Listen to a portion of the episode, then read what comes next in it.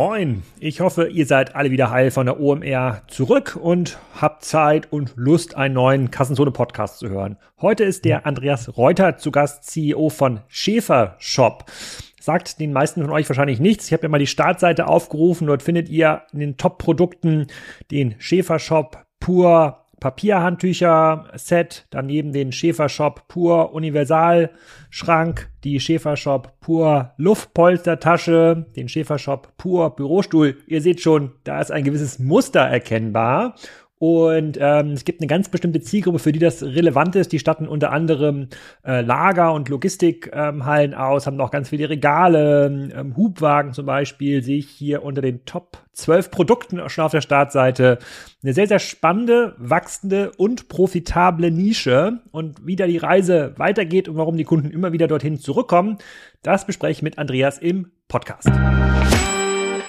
Andreas, herzlich willkommen zum Kassenzone.de Podcast. Heute reden wir über den Schäfer Shop. Eingefleischten ähm, Assistentinnen und Assistenten im Büro. Sicherlich ein Name, wenn Sie dort was äh, bestellen.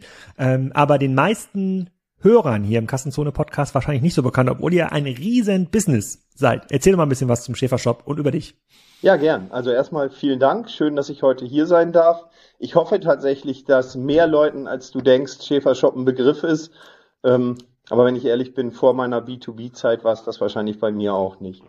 Ähm, ganz kurz zu mir. Ich bin Andreas Reuter, bin ähm, Kind des Handels, bin ähm, gebürtiger Norddeutscher und habe irgendwie mein gesamtes Berufsleben im, im, im Handel gearbeitet. Angefangen mal ganz klassisch bei einem großen technischen, ehemaligen technischen Kaufhaus in Hamburg, ähm, über verschiedene Stationen, war beim Wettbewerber ähm, vom, vom Schäfershop, einen großen Amerikaner, den es nicht mehr gibt in Deutschland, war da in verschiedenen Funktionen verantwortlich, angefangen mal als Supply Chain Manager ähm, über verschiedene Einkaufs-, äh, Category Management und Vertriebspositionen, dann letztlich bis hin zur Geschäftsleitung für, für Deutschland und bin mh, 2012 zum Schäfershop gekommen. Und die Geschichte sagt eigentlich immer so ein bisschen auch darüber, wer wir sind und wo wir herkommen. Ähm, bin 2012 oder 2011 angesprochen worden, so wie das klassisch passiert, von einem Personalberater, der gesagt hat, Mensch, wir haben da was in der Nähe von Köln. Wir sitzen in Betzdorf, das ist so, so in der Mitte zwischen, zwischen Siegen und Köln. Ähm, in der Nähe von Köln, da suchen wir einen CEO für, für ein Unternehmen, das eben auch im B2B-Umfeld äh, tätig ist. Und ich habe damals gedacht, so hm, kann eigentlich nur Schäfer Shop sein. Ich kannte das aus einer Wettbewerbsbrille. Und wenn ich ganz ehrlich bin, so, so ein richtig riesengroßes Interesse hatte ich eigentlich nicht in das Unternehmen zu kommen. Warum nicht? Ich war eben bei dem amerikanischen Global Player sehr progressiv, äh, im Wachstum begriffen und so weiter. Hab aber gedacht, ich fahre da mal hin und guck mir das mal an, so aus Wettbewerbssicht. Und habe festgestellt, dass der Laden hier so unglaublich viel Potenzial hat und, und nicht Potenzial im negativen Sinne, sondern tatsächlich im positiven Sinne. Das Unternehmen wurde 1975 gegründet, ähm, klassischer Versandhandel mit, mit einer starken Katalog-DNA, hatte damals 2012 einen E-Commerce-Anteil von unter 20 Prozent, ein gutes Wettbewerbsumfeld auch, da gab es so einige und, und ähm, hatte gerade eine, eine Restrukturierung hinter sich. Man hatte so ein Stück weit den Fokus verloren, hatte eben neben, neben dem B2B-Geschäft sich auch in B2C ein Stück weit verstrickt. Ähm, B2C deutlich anderes Geschäft als das B2B-Geschäft und hat da tatsächlich auch ähm, so ein Stück weit Federn gelassen. Da gab es dann eine Restrukturierung, man hat sich wieder auf das fokussiert, was tatsächlich ähm, unser Geschäftsmodell ist, nämlich B2B. Wir bedienen B2B-Kunden in Deutschland und in einigen europäischen Ländern, aktuell in Österreich, in der Schweiz, in Belgien, Niederlande, Luxemburg, haben da noch ein paar Handelsvertretungen in, po in Polen, Portugal und Spanien und ähm, ja, bedienen dort eben jetzt wieder primär, primär äh, B2B-Kunden. Und das, was man damals von mir wollte, ich habe dann gefragt, Mensch, sag mal, was, was ist denn so das, was Sie, was Sie sich von mir wünschen würden, war eigentlich nur ein Ding. Ähm, ja, wir möchten gern, dass Sie den Schäfershop in eine erfolgreiche Zukunft führen. Ähm, und wir möchten wieder, wieder eben, eben an der Spitze des, des äh, B2B-Versandhandels stehen. Ähm, damals war ich zehn Jahre jünger, ähm, vielleicht auch noch ein bisschen naiver. Auf jeden Fall habe ich gesagt, das kann ich, das mache ich und ja, seit zehn Jahren bin ich da. Wir bedienen vielleicht ganz kurz noch, wer ist steht. Ja, genau. Hm? Kannst du mal ein paar sozusagen Eckdaten sagen? Wie viele Produkte sind da? Wie, wie Umsatzregionen, damit man sich das vorstellen kann? Da gehen ja wahrscheinlich ein paar Container Büroschule pro Tag über die Theke. Definitiv. Ähm, ja, wie groß sind wir? Also erstmal, was, was verkaufen wir eigentlich? Ne? Wir verkaufen unseren Kunden alles, was sie fürs Geschäft, für, das, für, deren, für deren Business brauchen. Angefangen über Büroausstattung, also tatsächlich, so wie du es gesagt hast, Bürostühle, Schreibtische, Konferenzmöbel und so weiter, Flipcharts, all das Zeugs. Auf der anderen Seite verkaufen wir aber auch alles, was du für Lagerbetrieb und Werkstatt brauchst. Also wirklich von einer kleinen Lagerhalle bis hin zur, zur Werkstatt verkaufen wir alles, was du, was du dir vorstellen kannst. Mm. Das sind so, so Produkte, Investitionsgüter. Ne? Stell dir vor, du, wir, wir verkaufen die, eine Werkbank, wir verkaufen Regalsysteme, aber eben auch den klassischen Lagerfixkasten. Ähm, es gibt m, viele, die, die, oder die Leute, die, die eben die Werkstattbranche kennen, die kennen den klassischen Lagerfixkasten. Das ist ein SSI Schäfer Produkt, ähm, mit dem fing eigentlich alles an. Also da, da haben wir uns sehr breit aufgestellt. Darüber hinaus verkaufen wir Office Supplies, also Papier, Büromaterial, Schreibwaren waren, ähm, sowohl im Direktgeschäft als aber eben auch im, im Streckegeschäft. Das heißt, wir haben heute circa 150.000 Artikel. Das ist relativ viel. Davon ist ungefähr die Hälfte lagerführend und der Rest ist dann über, über den Longtail wird, wird's vertrieben. Genau.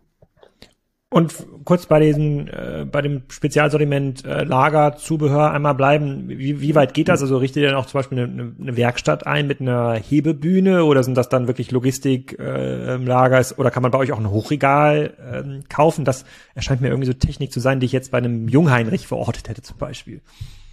Und da gehört es auch hin oder zu unserer Konzernschwester SSI Schäfer. Also wir, wir machen tatsächlich so, stell dir vor, du bist Handwerker und du hast ein Lager, vielleicht 500, 600, 700 Quadratmeter, brauchst eine normale ähm, Regalierung für dein, für dein, deine Ersatzteile und so, so etwas machen wir. Also wir sind nicht derjenige, der, der große Regal, äh, Hochregal, vollautomatisierte Hochregalleger baut, sondern wir, wir sind eben so im kleinen mittelständischen Umfeld unterwegs. Alles, was größer ist, vergeben wir weiter an, an unsere, an unsere Schwester SSI Schäfer.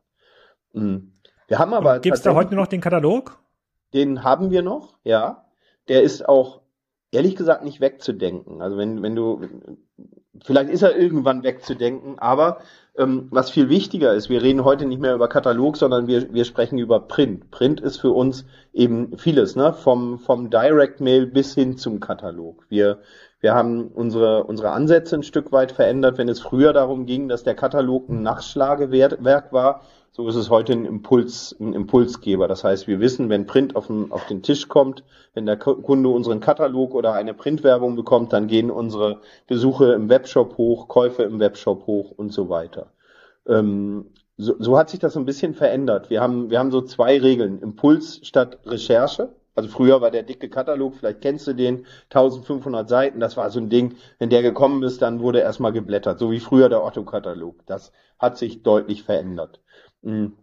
Also wir sprechen über Impuls statt Recherche und Reichweite statt Seitenumfang. Das heißt, wir wollen eben mit Printmedien viele Kunden erreichen, ähm, aber nicht, um dann über den Printkanal tatsächlich auch zu bestellen, was dann eben so die klassischen Bestellwege wären, sondern stärker auf den E-Commerce auch zu, zu überleiten. Okay, also ihr, ihr haltet das, ähm, das Warenrisiko selber, also klassischer Händler in der, du bist jetzt schon länger auch Leser oder Hörer bei Kassenzone und quasi in der Kassenzone-Doktrin, nenne ich es mal, ist ja diese Mittelmann-Position immer unter Druck, weil es ja mhm. eigentlich immer bessere Logistiker gibt, größere Logistiker. Amazon ja. kann vielleicht noch ein paar mehr Bürostühle als ihr einlagern, ja, oder vielleicht kann anderer dann noch, noch äh, vielleicht könnte ein Alibaba auch noch die Containerware direkter vom Hersteller zum äh, äh, die zum, zum, zum Abnehmer bringen. Und wenn ich mir jetzt ein neues Lager aufbaue, so ein 600 Quadratmeter Lager mit ähm, Regalen, ist das wahrscheinlich so ein Container, das könnte ich vielleicht direkt aus China bestellen. Wie, wie geht ihr damit um? Also sozusagen, ihr seid ja sozusagen, seid ihr von beiden Seiten dann so ein bisschen ähm, un unter Druck. Ja, Das ist eine gute Frage. Wie gehen wir damit um? Damit haben wir uns vor sieben, acht Jahren schon auseinandergesetzt und haben uns mit unserer Rolle auseinandergesetzt, weil im, im Grunde genommen haben wir genau das, was du sagst. Wir haben eine klassische Mittlerrolle. Wir haben auf der einen Seite den Hersteller und wir haben den Endverwender und einen normalen Bürostuhl kannst du wahrscheinlich, genauso wie du es gesagt hast, bei Amazon bestellen. Du kannst ihn bei Alibaba bestellen, direkt aus China. Da gibt es tolle Wege. Das, was wir für uns aber als, als äh, ähm, wie soll ich das sagen, als Strategie erarbeitet haben, ist eben, dass wir nicht nur Produkte verkaufen und so ein Regal, eine, eine Regaleinheit, 600, äh, 600 Quadratmeter oder wie auch immer, das machst du nicht, nicht einfach so, sondern das, was wir eben dem Kunden anbieten, ist von der Planung bis zur Umsetzung den gesamten Prozess. Das heißt, wir, wir bieten quasi Turnkey-Projekte an. Stell dir vor, du gehst mit, äh, ähm, willst expandieren, größeres Unternehmen, hast mehr Mitarbeiter, hast ein Bürogebäude, ähm, willst 20 zusätzliche Büros einrichten, dann gehst du eben nicht einfach los und bestellst bei Amazon oder wo auch immer, ne, wahllos bei irgendjemandem irgendeinen Stuhl ähm, 20 Mal, irgendeinen Schreibtisch 20 Mal, sondern du willst bestenfalls eine Planung haben. Da geht's über Boden, Wand, Decke, Akustikplanung, Farbplanung, Workflow-Planung und so weiter. Und das ist das, womit wir uns eben ganz klar vom Wettbewerb differenzieren. Wir sind, verfolgen überhaupt keine Discount-Strategie. Das ist nicht unser Ansatz, sondern wir, wir verfolgen eine Service-Strategie. Also hier geht es wirklich darum, dem Kunden komplette Planung anzubieten und das end-to-end. -End. Also du kannst heute zu uns kommen und sagen, Mensch, ich habe hier eben diese 20 Büros und wir richten sie dir ein. Du gibst ihnen den Schlüssel, gibst uns den Schlüssel und ähm, wenn du wiederkommst, ist, ist dein, sind deine Arbeitsplätze eingerichtet. Das ist für uns die Differenzierung und das kommt genau daher, ähm, dass wir gesagt haben, wie wollen wir uns eigentlich differenzieren? Wollen wir der hunderttausendste Marketplace sein? Ähm, oder sagen wir, wir konzentrieren uns auf was, was eben, eben gerade wenn du im B2B-Umfeld bist, ist das ja ein ganz anderes Einkaufen. Es geht um Effizienz, es geht um Einfachheit, es geht um, es geht um, um, um schnelle Versorgung. Es geht darum, dass du dich eben um, dass, dass der Kunde sich um seinen, seinen Job kümmern kann.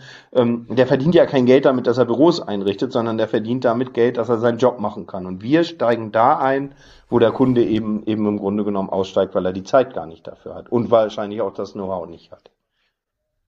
Also wir. Das heißt, ein Teil eures Umsatzes ist nicht äh, ist nicht nur Handelsmarge, das ist auch eine Art Serviceumsatz. Also Menschen, genau. die dann quasi in diesem Planungsprozess involviert sind, Logistikleistungen, äh, um dann die Schreibtische dahin zu fahren, reinzutragen. Also das ist schon ein wesentlicher Teil eures Geschäftsmodells. Und dadurch ja. kommt auch dann die Kundenbindung, denn wenn ich bei euch irgendwie die Büros einmal bestellt habe oder das Lager von euch geplant, habe, dann will ich ja wahrscheinlich auch, dass wenn ich das Lager nochmal weiter und da nochmal so ein Eckregal genau. anbaue, dass das dann von euch kommt, weil ihr ja wahrscheinlich wisst, was habe ich da verbaut und was muss man daran schrauben. Ganz genau. Und wir gehen da sogar noch einen Schritt weiter. Ne? Auf der einen Seite genau das, was du sagst. Ne? Wenn du in zehn Jahren wiederkommst und sagst, hey, ich habe vor, was weiß ich, ich habe damals ein Büro eingerichtet, ich muss jetzt erweitern, dann stellen wir schon sicher, dass du, dass du auch eine Nachkaufgarantie hast. Das ist nicht, das, das ist ein Thema, das wesentlich ist. Was dann aber passiert ist, darüber, du hast es eben selber gesagt, darüber bauen wir Kundenbindung. Ne? Und dann ähm, wir wissen ja, dass Kunden, wenn sie ihr Büro eingerichtet haben, im Nachgang auch immer jemanden suchen, ähm, bei dem sie, bei dem sie ihre Büromaterialien kaufen können, bei denen sie nachkaufen können und so weiter. Und da greift eigentlich das eine ins andere. Dann kommen wir mit E-Procurement-Lösungen. Der Kunde hat also die Möglichkeit, sich direkt bei uns anzubinden und dann eben ganz einfach alles, egal was er haben möchte, bei uns eben nachzubestellen. Aber das ist genau der, das ist genau der Punkt. Wir differenzieren uns eben nicht über Preis oder über, über äh, noch mehr Produkte, eine Million Produkte oder was weiß ich, sondern wir differenzieren uns genau über diese Service-Komponente. Und das ist das, mhm. was uns die letzten Jahre eben auch tatsächlich Wachstum beschert hat. Und das aber immer in Verbindung mit der Kombination. Ne? Wir haben, wir haben unsere verschiedenen Vertriebskanäle und die immer in Verbindung mit, mit Service. Mhm. Und ähm, dieses, äh, dieses Wachstum ähm, woher kommt das ganz genau? Gibt es einen größeren Bedarf? Also braucht man irgendwie jetzt mehr Büros? Weil intuitiv würde ich ja sagen, es gibt eigentlich weniger Bürobedarf, weil die Leute von zu Hause arbeiten. Nun wird das wahrscheinlich so sein für jemanden, der in, in einem Logistikunternehmen arbeitet, der muss wahrscheinlich vor Ort auch, um wir gucken, dass die Rampen da bestückt sind, der braucht sein Büro. Wäre ganz interessant mal von dir zu erfahren, wie betroffen ihr von diesem Homeworking ähm, äh, ähm, Effekt seid. Ähm, und die zweite Frage wäre, gibt es einen, gibt es ein generelles B2B-Wachstum, also für diese kleinen, mittleren B2B-Unternehmen, für die ihr diesen Job macht? Also wächst das quasi in Deutschland? Gibt es da mehr? Weil auch da würde ich ja sagen, muss es doch eine Art Konsolidierung ähm, geben. Wir sind ja in so einem Red Race auf die immer größeren, die dann entsprechende Skaleneffekte haben. Das ist der kleine Logistiker mit der 3000 Quadratmeter Halle, der hat's ja immer schwerer. Das müsste eher ein schrumpfender Markt sein. Ja, fangen wir mal mit der ersten Frage an. Wie sehr sind wir von der von der von der Situation eigentlich, die sich seit seit Corona ja ergeben hat, betroffen? Ne? Also wie wie hat sich das ganze Homeoffice, ähm, Homeworking und so weiter, wie hat das unser Geschäft beeinflusst? Das hat es in zwei Wellen beeinflusst. Die erste Welle war, wir hatten Corona, es kamen die Lockdowns, die Menschen haben von zu Hause gearbeitet. Das, was wir in der Zeit gesehen haben, war, dass die Auftragsstruktur in sich, sich insofern verändert hat, dass wir eben nicht komplette Büroausstattung verkauft haben, sondern dass wir ganz viele, zum Beispiel Bürostühle oder Schreibtische an Homeoffices verkauft haben. Das heißt, da gab es eine Verlagerung. Das war gar nicht unbedingt, dass der Markt in der Gesamtbetrachtung geschrumpft ist, sondern der Markt hat sich verlagert. Das war so die erste Welle. Viel nach Hause geliefert, B2B, also wir hatten trotzdem die Kontakte zu B2B-Kunden, die aber gesagt haben, hey, wir kaufen hier für unsere Kunden in den Homeoffice 20 Stühle, wir haben 20 Lieferadressen. Das heißt, die Logistik hat sich verändert. Die zweite Welle ist die Welle gewesen, als die Leute alle irgendwie wieder zurückkamen und man über New Work gesprochen hat. Und New Work ist eine komplett, komplett andere Welt als noch 2019, als wir noch kein Corona hatten. Weil jetzt sprechen wir auf einmal über Räume, die mehr so dieses Get-Together, Miteinander, kreatives Arbeiten und so weiter in den Fokus rücken. Das heißt, wir richten weniger Einzelbüros ein. Das war bis 2019 so das Standardgeschäft, sondern jetzt geht es darum, eben eben tatsächlich New Work einzurichten. Coole, coole Office Spaces, ähm, bei, bei denen die, die, die Mitarbeiter auch Bock haben, mal wieder ins Büro zu kommen und sich zu treffen. Also es verändert sich gerade komplett. Aber das ist genau das, was, was das Ganze eben auch spannend macht, weil da, da, da, ist die, da, da gibt es eigentlich keine Grenze. Also es ist eine, es war, es war so eine Wellenbewegung vom Standardbüro in, äh, wir richten die Homeoffices ein, in, jetzt sind wir auf einmal im, im Open Space, wir sind im New Work und so weiter. Und das braucht komplett andere Ansätze und da musst du einfach mitmachen. Und da haben wir mitgemacht. Mhm. Wie entwickelt sich der B2B? Die zweite, zweite Frage, genau. Ja, wie entwickelt sich der B2B-Markt insgesamt? Ähm, auch in Wellenbewegung, klar. 2020, wie für alle, war es relativ schwierig. Es gab Investitionszurückhaltungen, keiner wusste, wo geht die Reise hin und so weiter. Ich glaube, wenn wir uns da den Gesamtmarkt anschauen, da war keiner wirklich glücklich. Ähm, substituiert wurde über Masken, Desinfektionsmittel und was weiß ich. Also auch da war, war einfach eine mega äh, Flexibilität gefragt. Da hast du eben nicht mehr den Bürodrehstuhl primär verkauft, sondern erstmal ging es darum, Masken, Atemschutzmasken zu verkaufen. Also musstest du dich drum kümmern, Atemschutzmasken zu bekommen. Das ist aber ein, so, so ein Spot, Spot-Geschäft gewesen. 2021 hat sich das Ganze ein Stück weit stabilisiert. Da war auch jeder ja wieder ganz, ganz, obwohl es ja immer noch Lockdowns gab und so weiter, war aber so dieser, dieser Knick, den wir 2020 gespürt haben, eigentlich nicht mehr da. Ja, und 2022 kam dann die Unsicherheit zurück, ne? Ukraine-Krise und so weiter, Energiepreise gingen hoch, ähm, das, das hat für Unsicherheit ge gesorgt. Ähm, und auch da mussten wir uns drauf einstellen. Und, und äh, letztlich, ich glaube, der Markt ist so volatil wie nie zuvor. Aber das hörst du im B2C genauso wie im B2B. Ja.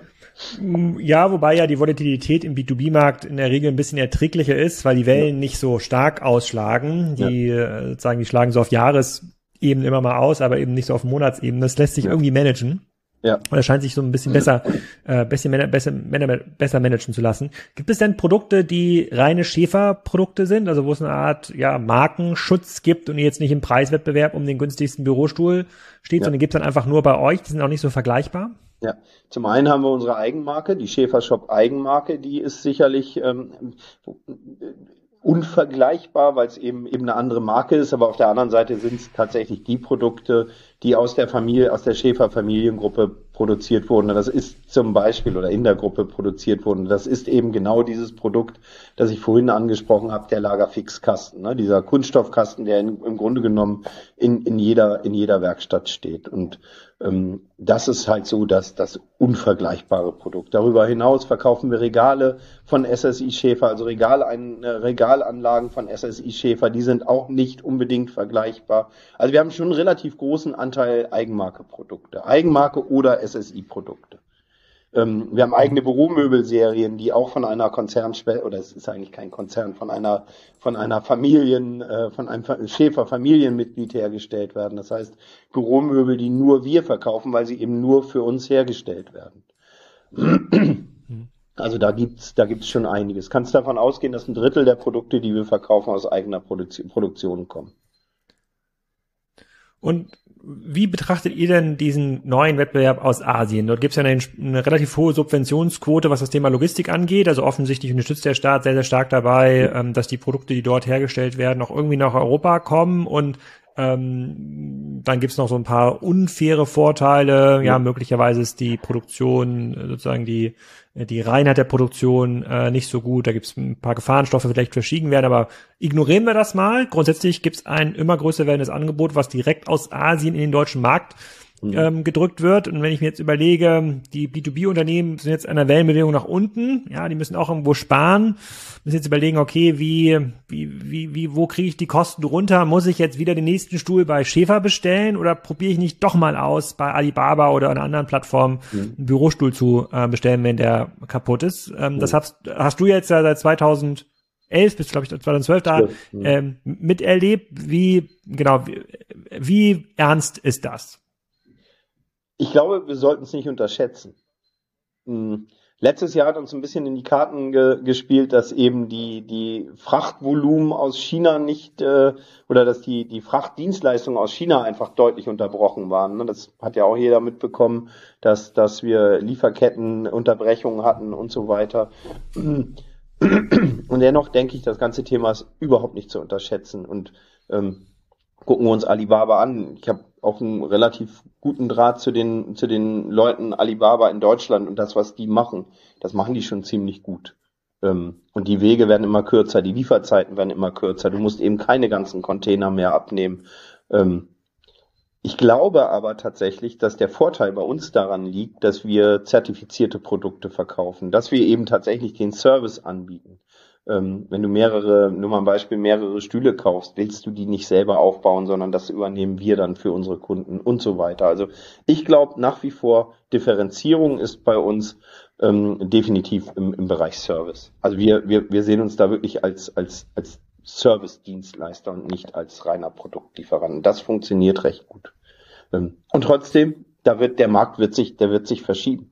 Ich meine, wir, wir kriegen es auch mit, dass es, dass es kleinste Garagenfirmen gibt, die eben kleine Mengen an Bürostühlen in China kaufen, sich das Zeug liefern lassen und dann eben unseren Kunden über deren Webshops, also über deren, deren, deren den Garagenfirmen Webshops, die Produkte an die Kunden verkaufen. Da gibt es so viele, so viele Wege. Da musst du eben einfach immer sehen, wie kannst du eigentlich die, es geht um die Extrameile. Den B2B-Kunden, den musst du schon auch verstehen. Also da geht es eben nicht um Shoppen, sondern da geht es um, um Einfachheit. Da geht es darum, die Prozesse, die die die die die, ähm, die Sourcing-Prozesse so einfach wie möglich zu machen und so weiter. Und ich glaube, darüber werden wir werden wir weiter punkten können. Hm. Es könnte also in Zukunft auch so sein, dass ihr in diesen Service ja könntet ihr auch Alibaba-Produkte auch einbinden, ja, wenn euch ja. jemand ein Büro, wenn ihr ein Büro für für Dritte, ja. für Dritte ich mein, ähm, aufbaut. Woher gewinnt ihr Neukunden? Wir, also primärer Gewinnungskanal für für Neukunden ist der E-Commerce, ne? Google Shopping, ähm, AdWords und so weiter, ganz klar. Wir gehen machen machen machen Paid Social, fangen wir mit an. Da da haben wir eben festgestellt, dass wir Neukunden gewinnen. Wir gewinnen aber nach wie vor auch ganz klassisch über, über Print-Neukunden. Also wir haben vielleicht, darüber haben wir noch gar nicht gesprochen, wir haben äh, seit 1995 zeichnen wir alle Kunden Bewegungs- und Verhaltensdaten auf und wir arbeiten mit neuronalen Netzen. Das heißt, wir wissen ähm, ziemlich genau, wann kauft ein Kunde was und wie können wir einen Kunden überhaupt gewinnen. Und dann gibt es Adressbroker und so weiter, über die wir eben auch zusätzlich noch neue Adressen einkaufen. Primärer Gewinnungsweg ist aber tatsächlich mittlerweile der E-Commerce. Mhm. Und ja, du hast gerade gesagt, ihr seid auch außerhalb von Deutschland aktiv. Äh, ja. Welche, welche Märkte betreut ihr noch außer Deutschland? Wir sind in Österreich, in der Schweiz, Belgien, Niederlande, Luxemburg und Handelsvertretungen in Portugal, Spanien und in Polen. Was ist, was heißt das, Handelsvertretung? Da sind, da haben wir keine eigene, keine eigenen Business Units, sondern da haben wir Handelsvertreter, die eben das Geschäft mit unserer Ware in den einzelnen Ländern betreiben. Da waren wir früher mal und haben gesagt, naja, der Markt könnte perspektivisch wieder attraktiv sein, ist aber im Moment nicht, um, um, um da selber, selber Geschäft zu machen. Ach, und wie, wie, wie funktioniert das so ein Handelsvertreter-Business? Da kann ich mir quasi den Schäferkatalog nehmen und laufe dann zu meinen befreundeten Logistikern, die genau. eine Halle haben oder Schreibtische genau. haben und dann sage ich, hier, guck mal, das besorge ich euch. Genau. Und dann hast du eine besondere, einen besonderen Einkaufspreis. Das ist ehrlich, wenn wir darüber sprechen, das macht keine fünf Prozent unseres Geschäfts aus. Ne? Das ist einfach, dass wir, dass wir gesagt haben, wir, wir bleiben mit einem Fuß in den Ländern. Das ist aber, darüber zu reden, ist eigentlich gar nicht, gar nicht relevant, weil es so klein ist. Also wenn wir, hm. wenn wir über wirkliche Marktbearbeitung sprechen, dann sind es eben die Länder, die ich eben genannt habe. Auch in der Reihenfolge. Österreich ist für uns ähm, die größte Landesgesellschaft, die wir haben. Dann kommt die Schweiz und dann kommen eben Belgien, Niederlande, Luxemburg. Und das ist so das Geschäft, das wir mit eigenen Legal Entities auch in den Ländern betreiben. Also. Wie wichtig ist wie wichtig ist Amazon in eurem, in eurem Bereich? Du hast gesagt, eigene Produkte, also Schäfer, Markenprodukte verkauft ihr sogar selber über Amazon, aber wie oft wird heute auf, sozusagen auf die Amazon-Website zurückgegriffen, wenn man dann doch irgendwie was fürs Lager braucht oder einen Bürostuhl oder, sonstiges versus vor zehn Jahren, als du angefangen hast? Hm. Also Amazon ist schon relevant. Ich meine, wäre ja auch wahnsinnig zu sagen, das ist es nicht. Wir versuchen da aber aber nicht zu präsent zu sein. Du musst dir vorstellen, wir haben 1,3 Millionen Kunden in unserer Kundendatenbank. Und das heißt, bei 4,5 Millionen relevanten Kunden in unseren, in den Märkten, in denen wir unterwegs sind, haben wir ein Drittel der Kunden selber. Und ich spreche die Kunden lieber direkt an, nämlich mit, ich hatte eben gesagt, ne, wir arbeiten mit neuronalen Netzen, also wir wissen schon ziemlich genau, wie können wir die Kunden bekommen, ähm, wann können wir die Kunden bekommen, mit welchen Sortimenten, über welche Kanäle und so weiter. Ähm, Fokus ist ganz klar, wir sprechen die Leute über unsere eigenen, über unsere eigenen Kanäle an. Ähm, wir nutzen aber, aber Amazon schon auch. Aber ist auch, auch das ist nicht wahnsinnig relevant für uns. Wenn, wenn man jetzt versucht, versucht auszurechnen, wie groß eigentlich der Gesamtmarkt für euch ist, äh, mhm. äh, das, dadurch, dass ihr in verschiedenen Kategorien aktiv seid, ist das gar nicht so einfach. Aber sagen wir mal, die 100.000 Kernprodukte, die ihr habt, wenn man da jetzt alle B2B-Unternehmen in euren Kernmärkten anschaut, was sie da im Jahr irgendwie machen, ihr mhm. macht jetzt so zwischen 200 und 300 Millionen. Über wie viel Prozent Marktanteil reden wir dann dann bei Schäfershop? Sind wir da mhm. quasi schon im 5% Anteil oder ist das irgendwie 0,5? Also für mich ist mhm. ganz schwer vorstellbar. Ich wüsste gar nicht, wie ich das ableiten soll.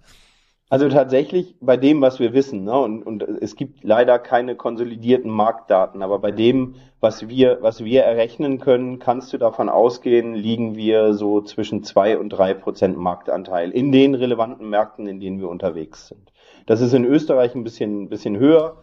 Ähm, das ist aber in anderen Ländern, auch in Deutschland, etwa, etwas niedriger. Aber es gibt, es gibt eigentlich, muss man sagen, keine keine relevanten Marktdaten, an denen wir uns orientieren können, um zu sagen, okay, und der Büromöbelmarkt ist so groß, der Lagerbetriebseinrichtungsmarkt ist so groß, da gibt's eben eben eben so ein paar so ein paar ähm, so ein paar Parameter, an denen wir uns orientieren können. Und wenn wir die voraussetzen, liegen wir bei circa zwei bis drei Prozent Marktanteil. Zeigt auch, wie viel wahnsinnig viel Potenzial wir eigentlich noch haben. Wenn ich jetzt ein Investor wäre in eurem Business, also es ein klassisches, wenn es ein Private Equity Business wäre, dann würde ich ja verstehen, okay, äh, äh, Andreas, wie wachsen ihr jetzt auf die 10% Marktanteil? Mhm. Wenn ich mir die Bundesanzeigerzahlen so anschaue, dann ist es eher linear, da reden wir jetzt ja nicht über 50% Wachstum, sondern mhm. 5 bis 10% mhm. äh, Wachstum mal so year, year over year. Wenn ich mir überlege, okay, ich stecke da so ein bisschen Geld rein, versuche das mal ein bisschen aufzudrehen, glaube, mhm. es gibt Konsolidierungseffekte, wenn ich versuche, den Markt so ein bisschen vor mir her zu äh, äh, äh treiben. Ähm, ich will jetzt 10 Prozent haben. Wie, ginge das oder mhm. wa warum geht es nicht? Ähm, ich glaube, es geht, ähm, aber nicht rein organisch. Ich glaube schon, dass wir auch anorganisch. Das ist ja etwas, womit wir uns die letzten Jahre nicht unbedingt beschäftigt haben. Ne? Wir haben uns erstmal mit unserer Marktbearbeitungsstrategie beschäftigt. Wir sehen, dass der E-Commerce uns gute Wachstumsquoten bringt. Wir sehen aber auch, dass der, dass der Direktvertrieb mit Außendienst und so weiter uns Wachstumsraten bringt. Aber letztlich muss man sagen, die, die große Differenzierung, also was, was machen wir anders als der Wettbewerb, ist das Thema Service. Service ist aber nicht in der Geschwindigkeit skalierbar wie zum Beispiel ein, E-Business. Ähm, von der Seite, ich glaube, wenn wir, wenn wir tatsächlich über, über ein massives Wachstum sprechen, dann gehört anorganisches Wachstum dazu. Dann geht es also wirklich darum zu schauen, okay, wie können wir den Markt, der Markt konsolidiert sich, das haben wir die letzten Jahre gesehen, ne? viele Wettbewerber wurden übernommen, Lyrico hat Staples Advantage genommen, übernommen, Ra Raja Pak hat hat Viking Office Depot übernommen und so weiter. Das wären dann Konsolidierungseffekte und dann eben eben tatsächlich auch auch auch andere Marktbegleiter zu übernehmen. Das das glaube ich ist die primäre, äh, der, das, also wenn es um wirklich ähm, wir haben früher mal Hypergrowth Wachstum gehen würde, dann dann ist es das. Wäre wär eh nicht auch ein gutes Frontend für ein gutes Frontend für so einen Asiaten wie Alibaba oder für andere Anbieter, die versuchen, in den Markt reinzubekommen, weil die haben ja dieses Trust- und Service-Problem. Also ich hätte jetzt, wenn ich jetzt eine Büroeinrichtung habe, dann sage ich, ja, vielleicht spare ich nochmal 30 Prozent an den Schreibtischen, wenn ich direkt bei Alibaba bestelle, aber pff, da kann ich keinen anrufen. So, mhm. die Schreibtische sind wahrscheinlich ja nicht, nicht, nicht viel schlechter. Wie, äh, mhm. wie wäre das, könnte man das nicht andersrum auch machen, also quasi Service Entity werden für die Asiaten, weil mhm. so long term stelle ich mir den Markt schon sehr schwierig vor. Ne? Sozusagen, mhm. also die, diese Massebewegung ist ja da, sozusagen, es mhm. wird immer, es wird immer größer. Mhm. Wäre das nicht was, wo, wenn du die Alibaba-Leute schon gut kennst, wo man sagt so, hey, lass doch mhm. mal was zusammen machen? Ja, absolut, absolut. Ähm, tatsächlich reden wir mit denen. Ähm, erstmal, vielleicht müssen wir auch sagen, wir sourcen schon selber Produkte in, in, in Asien auch, ne? Und der, der Anteil steigt. Ähm, Alibaba ist dann natürlich eine Wahnsinns, eine Wahnsinnsplattform. Die Frage ist, wie weit willst du gehen und wann, wann kann, also es, es geht ja nicht nur um Produkt, ne? In dem Moment, wo du anfängst, eben aus, aus China Produkte zu sourcen, da müssen die zertifiziert sein, die müssen unseren Arbeitsplatzbestimmungen entsprechen und so weiter. Also es ist nicht so einfach, ich bestelle mir einen Stuhl und kann den in Deutschland verkaufen, sondern der muss mindestens mal ein TÜV-Segel haben, der muss ne, diversen Arbeitsplatzregularien standhalten und so weiter. Aber das kann natürlich ein, ein, Teil, Teil dessen sein, was man, was man machen kann. Und das ist tatsächlich was, was natürlich auch für Alibaba und auch für uns spannend sein kann. Absolut. Absolut. Mhm. Was gab es denn außer dem, außer der Supply Chain Thematik, die euch ja auch ähm, äh, getroffen hat? Gab es noch große andere Herausforderungen, mit denen ihr kämpfen äh, musstet? Gab es irgendwie neue Kategorien oder hat, hat euch das Thema Mikroprozessor getroffen? Also brauchte man braucht man das in, in Geräten, die man bei euch kauft? Ja, schon im eingeschränkten Bereich, wenn, wenn du dir vorstellst, höhenverstellbare Schreibtische oder Drucker, da hat es uns getroffen. Es gab ja auch eine ganze Zeit ähm, wenig, wenig Drucker und so weiter. Da schon, aber, aber wahrscheinlich nicht in der Intensität, die du, die du bei anderen erlebt hättest. Mm, was uns sicherlich beschäftigt hat, war, war tatsächlich der Bruch in der Lieferkette. Wir hatten dann so ein eigenes Thema zum Ende des Jahres, eine Cyberattacke auf den Schäfershop. Die hat uns, die hat uns sicherlich auch ein Stück weit beschäftigt, aber auch da waren wir relativ schnell eigentlich, eigentlich wieder durch. Also primär war es tatsächlich die Unsicherheit, die durch, durch die die ähm, Inflation entstanden sind, die durch die Ukraine-Krise entstanden sind und so weiter und damit zusammenhängt, eigentlich in der nächsten Stufe. Ne? Schauen wir uns mal an, wer sind eigentlich unsere Kunden und wir bedienen vom, vom, vom Einzel, ähm, vom Handwerker, der, der sein Geschäft ganz allein betreibt, bis zum DAX-Konzern alle. Und da sind eben auch Automobilkonzerne dabei. Ähm, und wenn die nicht mehr produzieren können oder nicht mehr ausliefern können, weil sie eben eben äh, im, im Bereich Mikroprozessoren nicht mehr lieferfähig sind, dann trifft uns das natürlich auch. Also wir haben dieses Thema eigentlich weniger direkt aufgrund unserer Sortimentsstruktur, aber indirekt tatsächlich über die über die ähm, über die Kundenstruktur schon.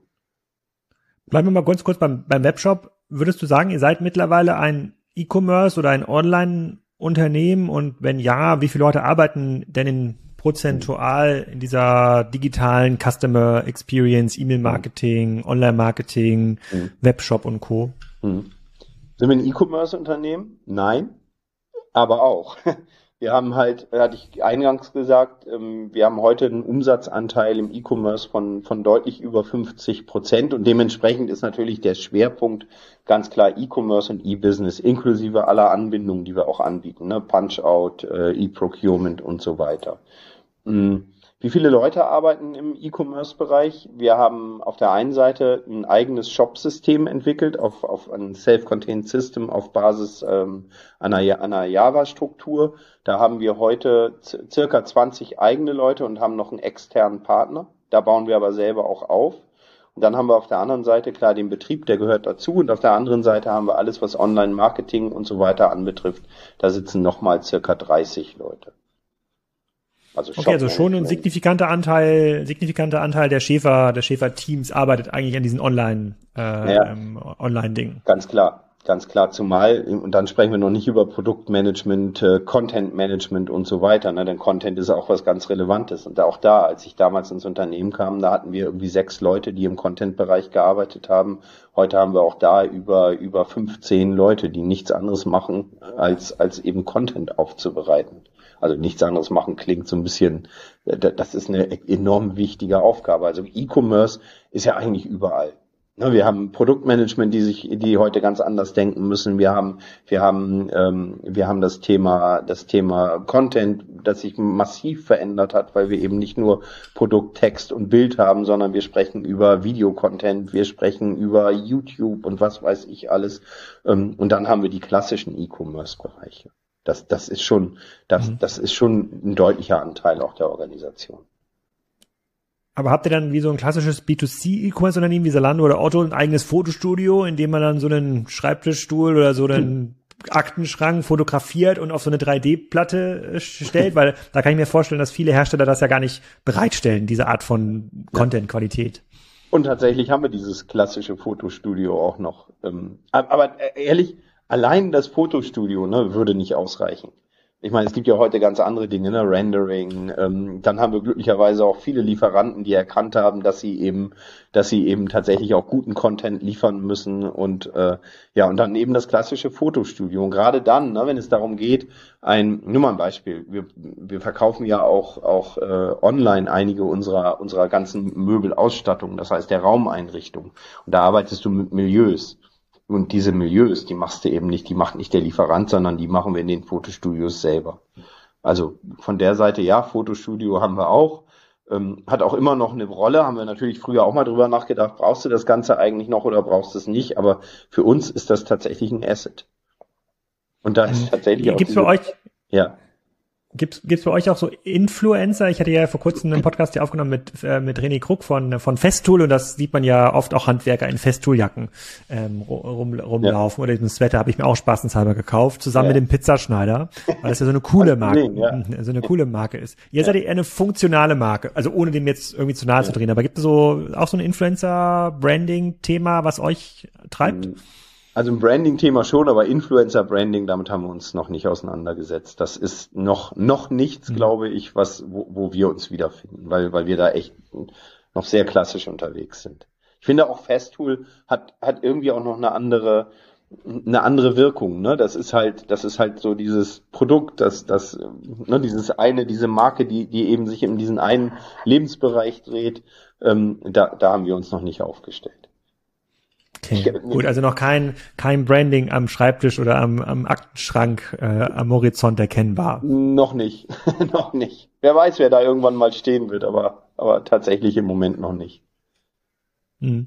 Ja. Wo, wo kommen die nächsten Wachstumsschübe her? Ist es dann mehr Produkt, mehr Sortiment oder mehr hm. Service in den nächsten Jahren?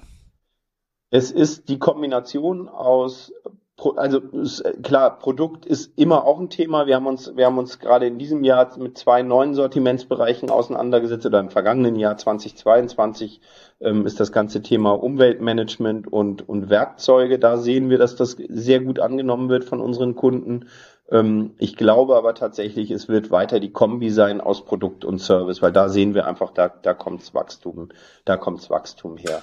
Und, und ich glaube, mhm. wo, wo so unsere nächste große Herausforderung äh, liegt, und da sind wir aktuell auch dabei, das Thema Service, was, was sehr, was sehr individuelles ist, im E-Commerce auch abbildbar zu machen. Also tatsächlich diesen Service, den wir anbieten, so den Kunden näher zu bringen, dass sie wissen, okay, wenn ich das Zeug da bestelle, dann kann ich gleich den Service online mitbestellen. Und da, da liegt bei uns im Moment noch so ein, so ein Gap aus dem, wie wir, wie wir zukünftig arbeiten wollen und wie wir, wie wir heute arbeiten. Das ist unglaublich schwer, diese architektonischen Leistungen, die wir anbieten, im E-Commerce tatsächlich auch an, anbietbar zu machen. Und da, da sind wir gerade dabei. Ich glaube, da kommt der nächste große Wachstumsschub her. weil der Kunde bei euch immer schon auf der Produktebene ist. Der hat steht ja. schon das Lagerregal oder den Schreibtischstuhl und den dann noch umzuleiten auf, ach, jetzt genau. nimm doch mal die Schreibtischstuhlberatung bei uns an. Ganz das genau. ist quasi, der Umweg ist zu groß noch. Du musst dir vorstellen, was heute ja, passiert ist. ist ne? Entschuldigung. Ein Kunde bestellt bei uns ja, ja, ähm, erzähl. 20 Bürodrehstühle. Und dann passiert ein rein manueller Prozess. Die Aufträge werden gesichtet. Der Auftrag mit dem Kunden, der 20 Bürodrehstühle gekauft hat, wird aus dem System gezogen und unser Callcenter-Agent ruft den, den Kunden an, macht einen Termin und unser Außendienstler fährt vorbei. Weil wir da vermuten und weil, weil wir eben auch aufgrund unserer Datenlage wissen, dass eine große große ähm, Projektwahrscheinlichkeit da ist, wenn ein Kunde Beispiel 20 Bürodrehstühle kauft. Den Prozess, den würde ich gerne automatisieren. Und zwar so automatisieren, dass der Kunde eben aus der Produktebene wieder auf die Lösungsebene kommt. Und das, da, da stecken wir gerade, stecken wir gerade drin. Aber ich glaube, da kommt, da kommt dann, ja. weil es auch noch keiner so richtig kann. Da kenne ich eine E-Commerce-Software, die ist da schon eingebaut. Aber dazu müssen wir jetzt. Ich habe mir gedacht, dass du sagen Ja, ja, nee, nee, das, nee, nee, das, die Seite kommt ja aus einem Bereich, das stimmt schon. Okay, verstehe ich. Aber also sehr interessant, sehr, ähm, sehr cool. Also auch ein, ein Business, was ja seit Gründung Geld verdienen musste. Also wir reden ja. natürlich auch viel mit Businesses hier, die ja auch gefundet äh, sind. Ja. Ihr müsst ja jeden Tag oder jedes Jahr Geld ähm, verdient. Ihr könnt jetzt nicht einfach nochmal eine Million mehr Produkte äh, sozusagen da reinschlagen oder einen Marktplatz schnell ähm, aufbauen. Diese Art von Volatilität sozusagen verträgt die Struktur gar nicht, die ihr ähm, da habt. Aber ich entnehme mit deinen Aussagen, äh, du siehst sehr positiv nach vorne. Also es gibt ausreichend Wachstumsoptionen. Ähm, äh, die 10, 10, 20 Prozent in guten Jahren sozusagen Wachstum kann man durchaus ja. ähm, durchaus handeln. Das erinnert mich so ein bisschen an die Folge hier mit Böttcher.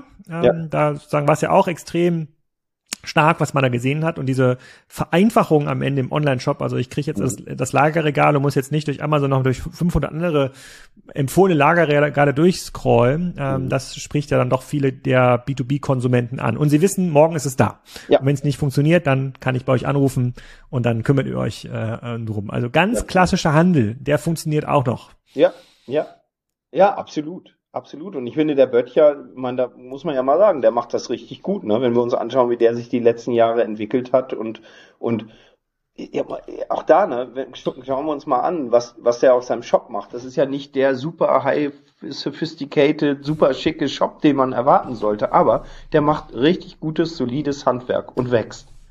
So, und genau das ist mhm. das, was wir eben auch tun. Solides Handwerk, wir sind dicht am Kunden, wir versuchen unsere Kunden so gut wie möglich zu verstehen. Wir haben letztes Jahr unsere Logistik neu aufgebaut, ähm, haben unsere Prozesse deutlich optimiert. Darum geht's. Wenn der Kunde einen Wunsch hat, schnellstmöglich eben am Kundenbedarf zu sein und bestenfalls auch am nächsten Tag zu liefern. Oder eben ver zumindest verlässlich zu sein. Und, und das, dafür stehen wir. So, also wisst ihr jetzt ganz genau, wo ihr eure Sortierkisten kaufen müsst fürs Büro und für zu Hause. Und am Sonntag geht's weiter mit Energiezone. Da war der Leon Hirt zu Gast. Der ist Professor für Energie an der Hertie School. Wir haben über Zertifikate gesprochen und darüber, ob es wirklich Sinn macht, auf kleine Einzeldächer Solaranlagen zu bauen, so wie das jetzt ganz viele vorhaben und auch viele Gemeinden fördern. Bis zum Sonntag. Tschüssi.